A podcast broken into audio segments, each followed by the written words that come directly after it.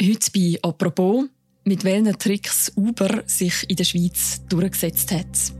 We were saying to consumers in cities and towns all over the world that if you download the Uber app, you will be have a great service, you'll get around your city so much better, so much cheaper. And essentially we sold people a lie. Vor rund zehn Jahren hat Uber die Taxibranche weltweit aufgerüttelt. Auch in der Schweiz. 2013 hat nämlich die Fahrdienst-App aus den USA in grossen Schweizer Städten Fuß gefasst. Seither kann man sich von Uber-Fahrerinnen und Fahrern umchauffieren das günstiger und einfacher als mit dem Taxi. Jetzt zeigen neue geleakte Dokumente, die sogenannten Uber-Files, Uber ist bis im Start in der Schweiz ziemlich aggressiv und ziemlich unzimperlich vorgegangen. A, a group of entrepreneurs who are intoxicated with billions of dollars of investor money go into a democracy, uh, into a country like Switzerland and say, we've decided that your law is a bad law. We don't agree with your law. It doesn't suit our business motives, so we're going to ignore your law. Der Christian Brönnimann vom Tamedia Recherchedesk hat sich zusammen mit seinen Kollegen Roland Gamp, Oliver Zielmann und Sylvain Besson die Unterlagen angeschaut und mit dem geredet, der sie an die Öffentlichkeit gebracht hat.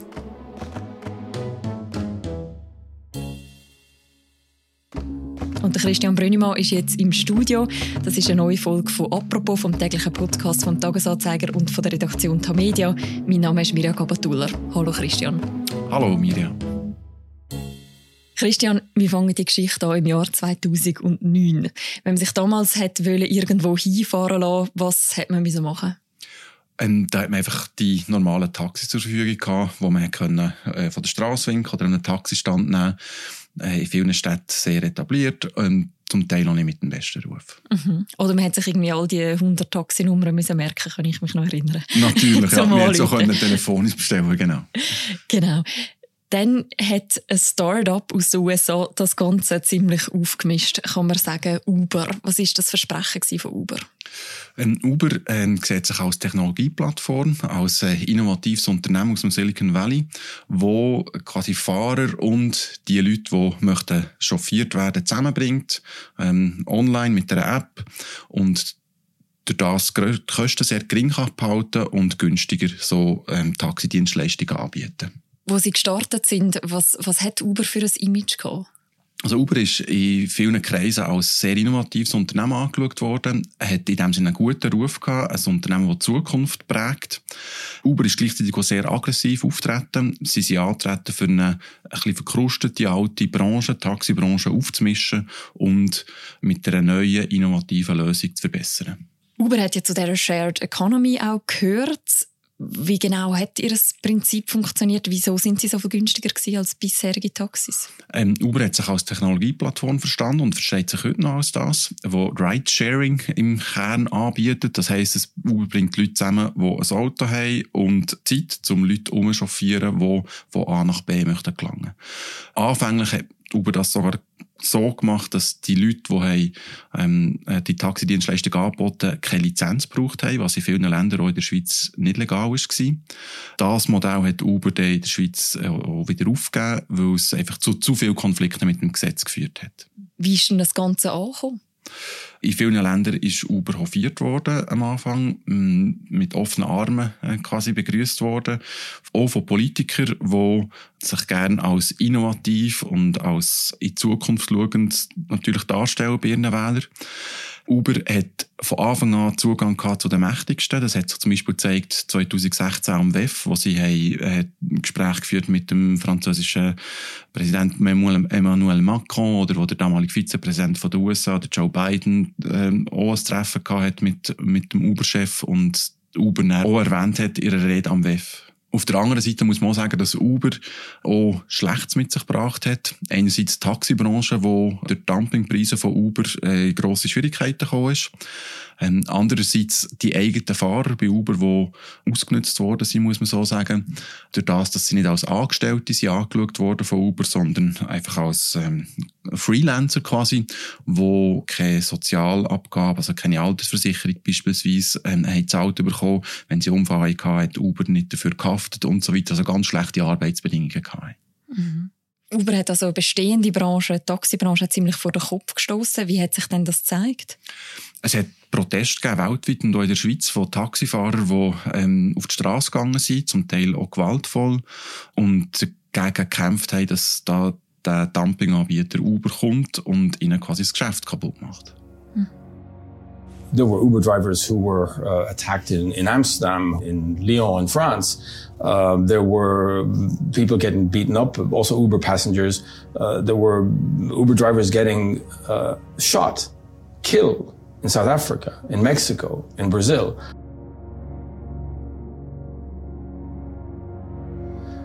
My name is Mark McGann. Uh, I have been working at the nexus of business and government for almost 30 years.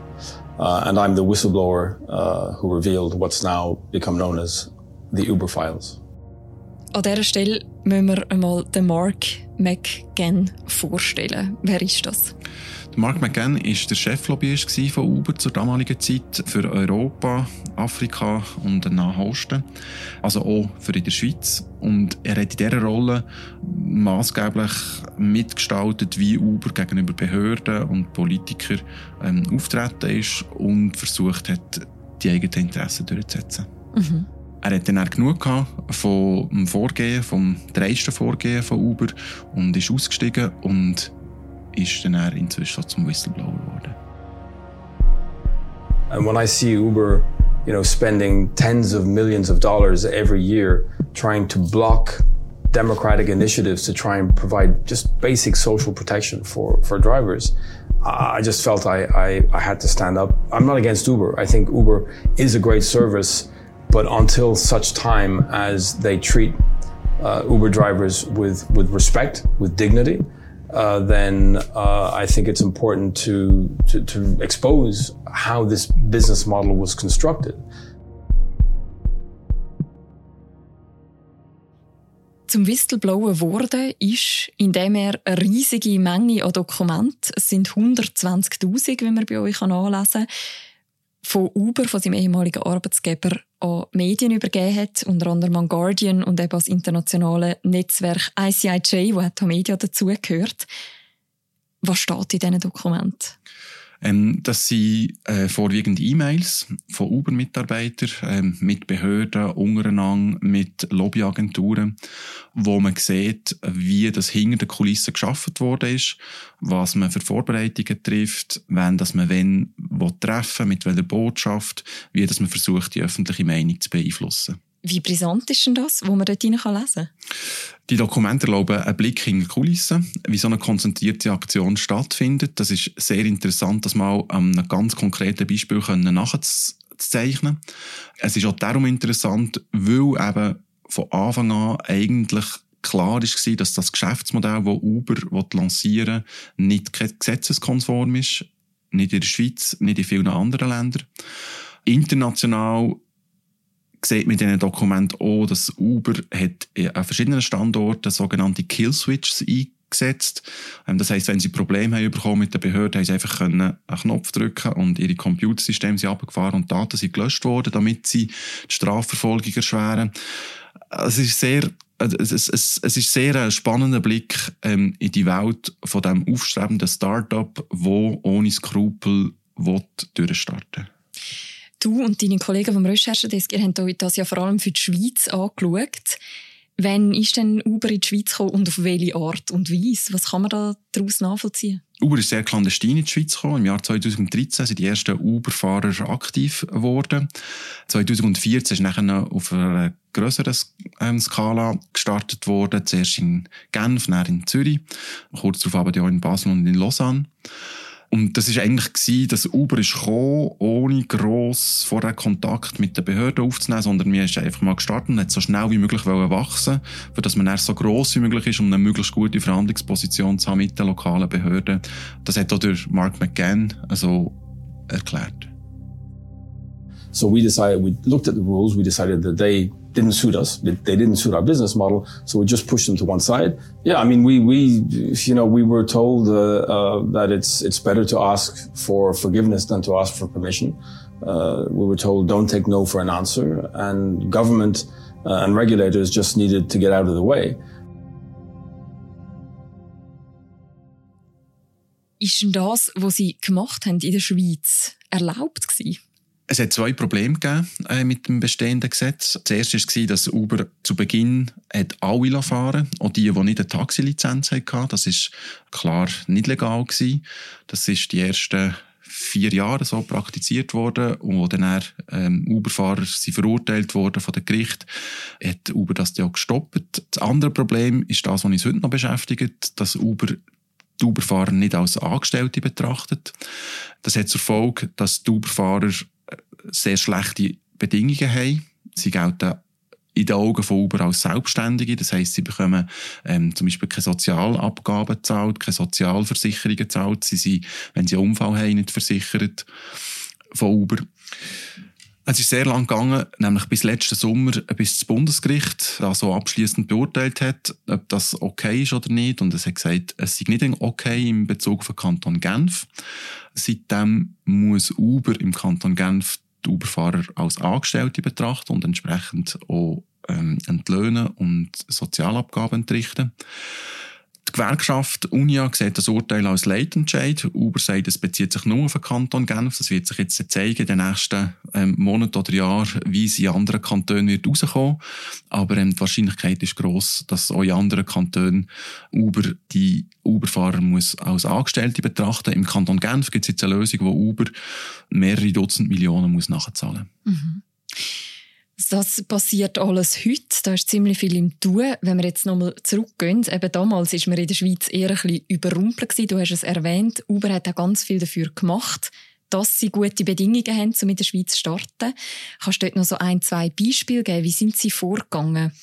Ähm, sie haben sich äh, Lobbyingagenturen gesucht, die sie unterstützen dabei. Das heisst, dass sie ähm, Leute, die in der Schweiz sehr gut vernetzt sind, die Zugang verschaffen zu Beamten in Bundesbern oder in der Stadt, wo sie sehr aktiv waren, zu Politikern, die dann vielleicht politisch irgendwo einen Vorstoß mal lancieren oder sich öffentlich zu Uber äußern im positiven Sinn, zu Wissenschaftlern, die dasselbe in, in, in, Wissenschaft, also in, in akademischen Kreisen machen ähm, und auch zu Medien, also zu Journalisten, die gezielt sind mit ähm, Informationen angefüttert wurden, die dann Geschichten geschrieben haben, die durchaus im Sinn von Uber waren. Mhm. Und bei der politischen Beeinflussung, um was ist es da konkret gegangen, zum Beispiel? Dort ist es darum gegangen, möglichst gute Rahmenbedingungen, gesetzliche Rahmenbedingungen zu schaffen, für das Geschäftsmodell von Uber zu legalisieren quasi. Auf Bundesebene wie auch auf lokaler Ebene.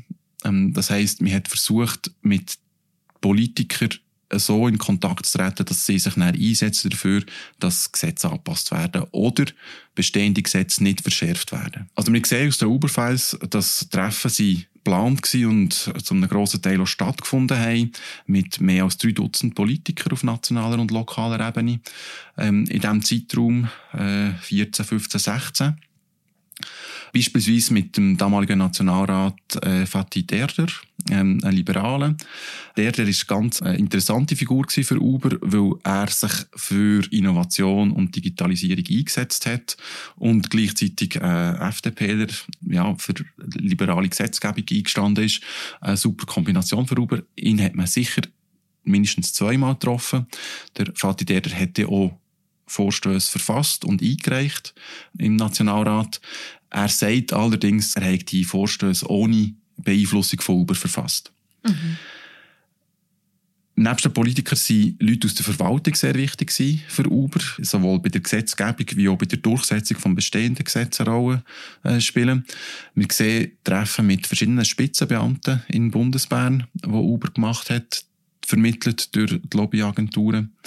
Beispielsweise mit dem damaligen Chef vom Rechtsdienst vom Finanzdepartement und mit dem Generalse damaligen Generalsekretär vom, vom Finanzdepartement, wo gerade der Erarbeitung von, von einer Antwort auf so einen politischen Vorstoß war in dieser Zeit. Mhm.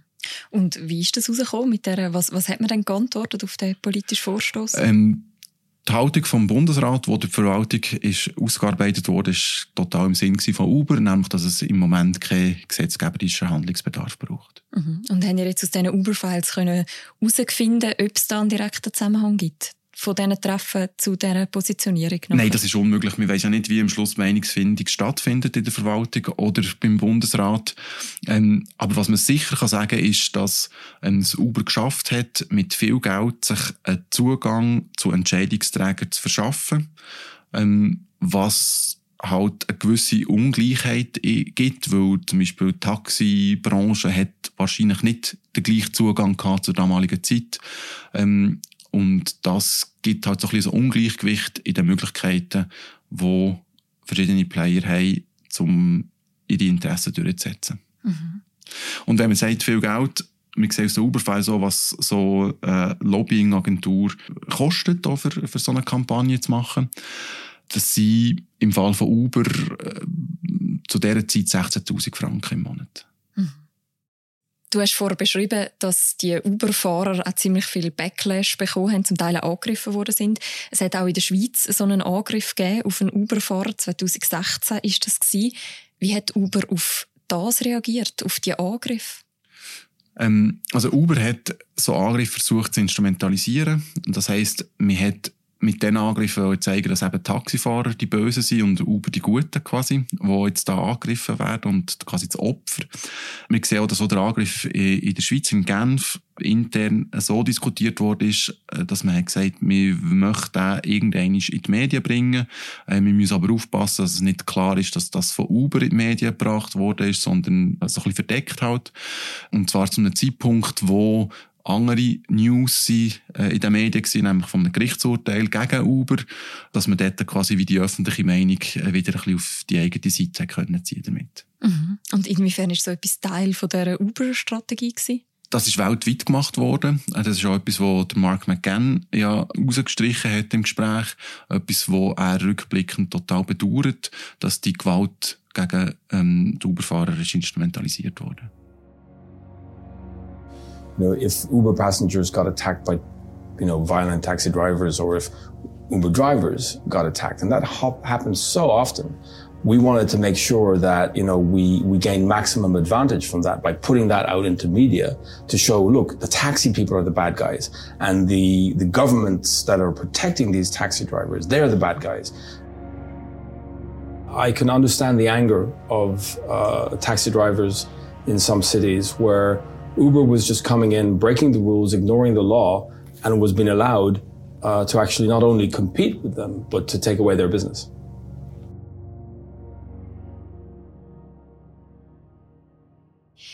Wie schaut denn der Mark McGann heute auf seine Tätigkeit für Uber zurück?